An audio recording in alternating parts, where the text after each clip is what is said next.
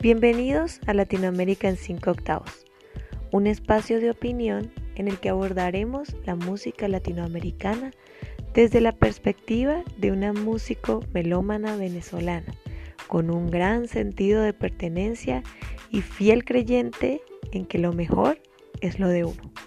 Pónganse cómodos, que esto apenas comienza.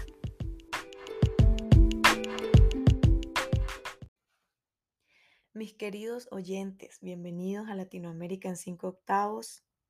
Estamos en el episodio número 13 y no tengo otra cosa que agradecimiento hacia ustedes porque yo entiendo que ahorita estamos reactivándonos, estamos después de una situación inédita a nivel mundial, estamos como volviendo a una especie de nueva normalidad en la que ya empezamos a estar más ocupados y sé que muchos no tienen el tiempo de, de estar semana a semana allí escuchando los episodios, pero también sé que hay otros que tienen el tiempo en el bus, del camino al trabajo, eh, de, de vuelta a casa manejando o haciendo los deberes el fin de semana, cocinando, cualquier cosa. Yo sé que ustedes allí están eh, haciendo eh, por sus raíces, viendo por,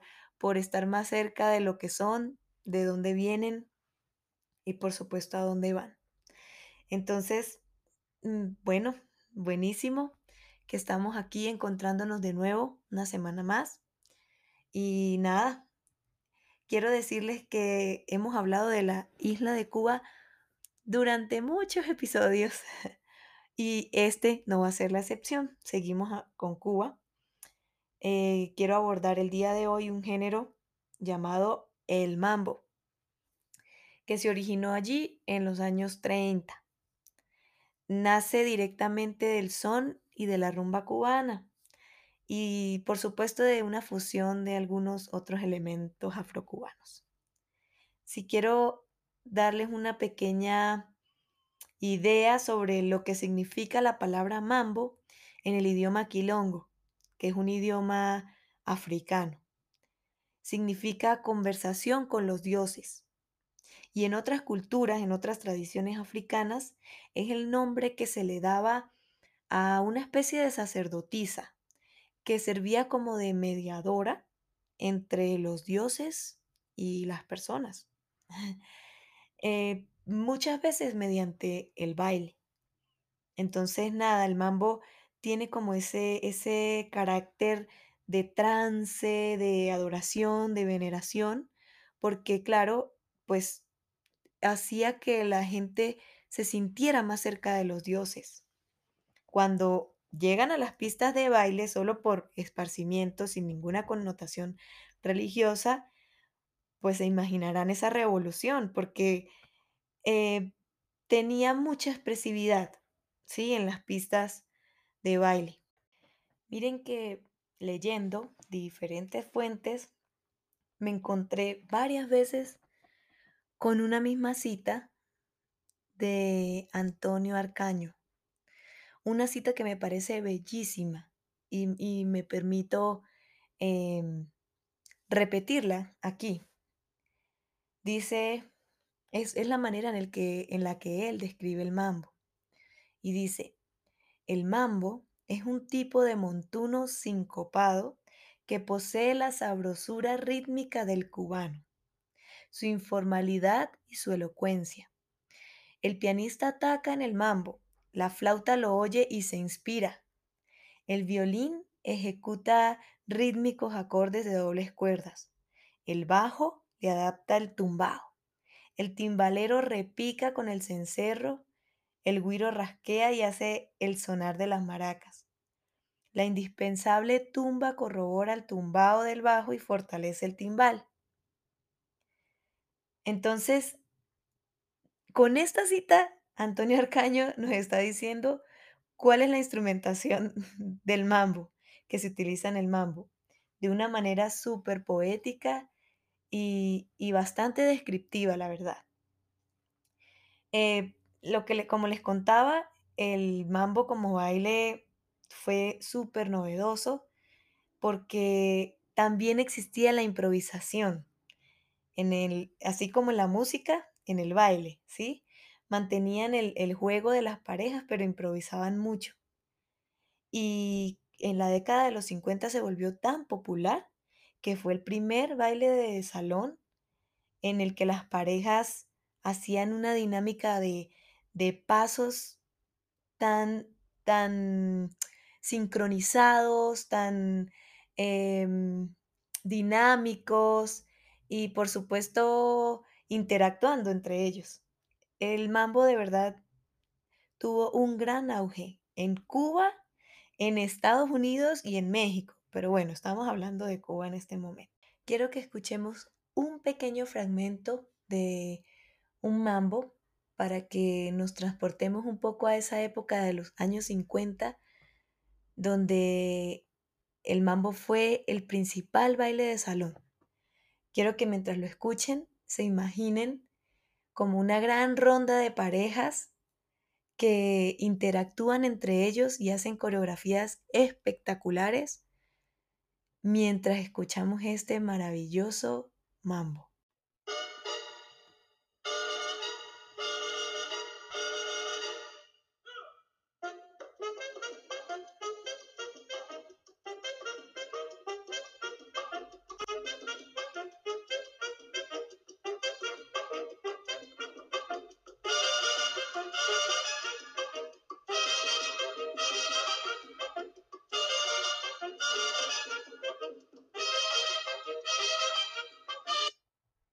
Me gustaría ahora hablarles un poco sobre el cha-cha-cha, cuya creación es atribuida al compositor y violinista cubano Enrique Jorrín.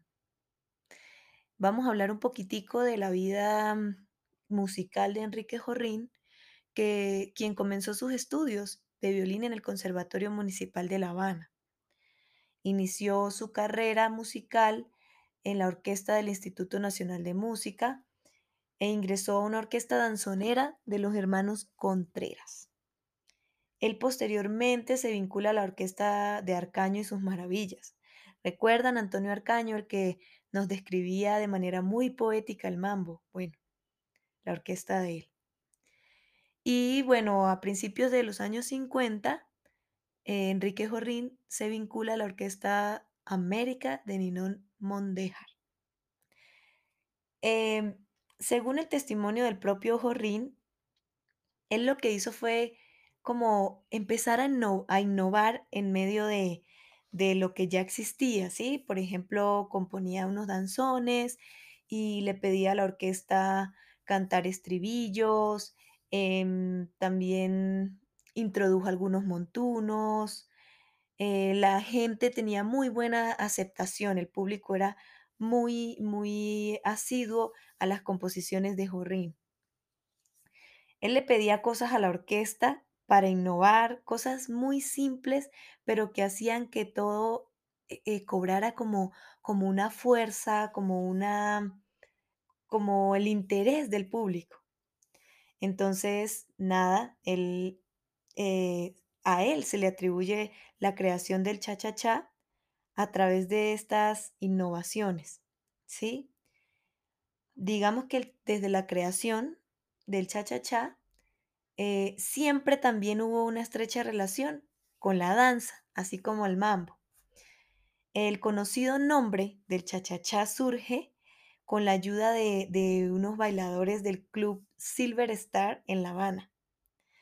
Cuando la danza se acoplaba al ritmo de la música, eh, en los pies de los bailadores se producía un peculiar sonido al rozar el piso, así como cha, cha, cha, ¿sí? Como tres golpes sucesivos. Y, y los bailadores decían que sonaba precisamente como un cha, cha, cha. Y de allí como que fueron nombrándolo así, nombrándolo así, eh, y se acostumbró, o sea, la costumbre hizo que, el nombre de este género surgiera así, así, de la nada, pues, de una onomatopeya que, que se combinaba en, los pasos de, de baile. Hay un musicólogo cubano llamado Olavo Alén, que enfatiza muchísimo en la herencia que el chachachá recibió del danzón. Él dice que, que es muy parecido, muy parecido al danzón, porque mantiene una estructura muy similar y transforma algunos elementos rítmicos y melódicos. Pero, por ejemplo, la función de los instrumentos, de los instrumentos melódicos como la flauta y el violín, es, se mantiene, se mantiene. Y como esa interacción que hay con, con estos instrumentos y las voces, también se mantiene. Entonces, este, este señor estudioso de la musicología eh, concluye pues que el cha-cha-cha es un derivado del danzón. Aunque Odilio Urfé, también un eh, estudioso de la musicología, dice que el mambo también tuvo influencia en el cha-cha-cha. Podemos escucharlo a continuación y podemos comparar. Nosotros tenemos en este momento punto de comparación porque hemos escuchado mucho o no mucho, pero al menos hemos escuchado muestras de estos géneros y creo yo que tenemos un criterio, em, un criterio formado de acuerdo a lo que hemos apreciado en este podcast. Así que escuchemos, comparemos y concluyamos nosotros mismos.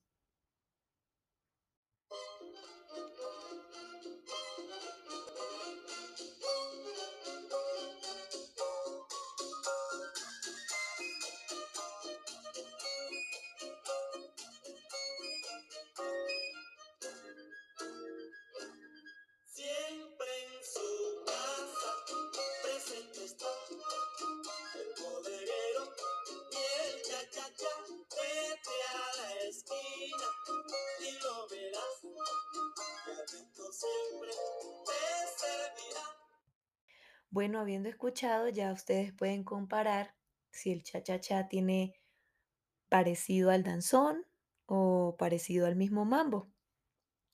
Ustedes, yo confío ciegamente en el criterio que ustedes han desarrollado a lo largo de estos tres episodios. Eh, no podía irme sin mencionarles eh, grandes exponentes de cada género de los que estoy hablando en este episodio. Y quería hablarles en el mambo sobre Damaso Pérez Prado. Este pianista excelente, matancero de Cuba, él emigró muy joven a México y él hizo muy, pero muy famoso el mambo en México. Él es el, el compositor de mambo número 5 o como lo conocemos en, en inglés, mambo number 5. pero también hay otros, por supuesto. Está Tito Rodríguez, Benny Moré, que lo, lo escuchamos muy seguido. También escuchamos Tito Puente. Les recomiendo muchísimo que, que escuchen la música de estos grandes. Estos son unos grandes exponentes de este género eh, muy, pero muy eh, interesante y sabroso, diría yo. Por otra parte, entonces les quiero mencionar algunos exponentes del cha-cha-cha, ¿sí? Tenemos, tenemos exponentes por separado y tenemos a orquestas, ¿sí? Como por ejemplo la Orquesta Aragón, que tiene su famoso tema El Bodeguero. Eh, Tito Rodríguez, tenemos a Eddie Palmieri, también Benny Moré eh, ha sido gran exponente del cha-cha-cha, incluso eh, la misma Celia Cruz.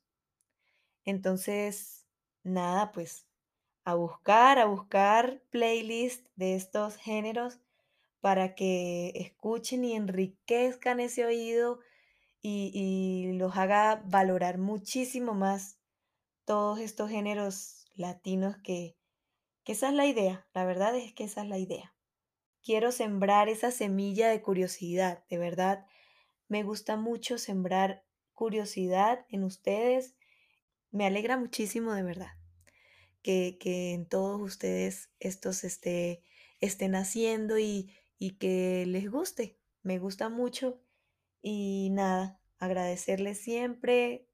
Les pido por favor que compartan el episodio de hoy. Quise hacerlo un poco más conversado, un poco más ligero, porque los géneros que estamos abordando son géneros bastante interesantes, bastante sabrosos y sobre todo ligeros, ¿sí? Y eso es lo que, lo que quise hacer aquí. Gracias, gracias a todos y espero que tengan una feliz semana.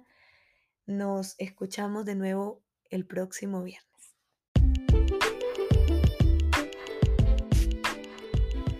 Bueno, me despido por ahora, no sin antes pedirles el favor de que me comenten qué les pareció este episodio, si quieren que aborde un tema en específico y sobre todo que me den like si disfrutaron conmigo esta charla y me sigan a través de mis redes como arroba Daniela VLN.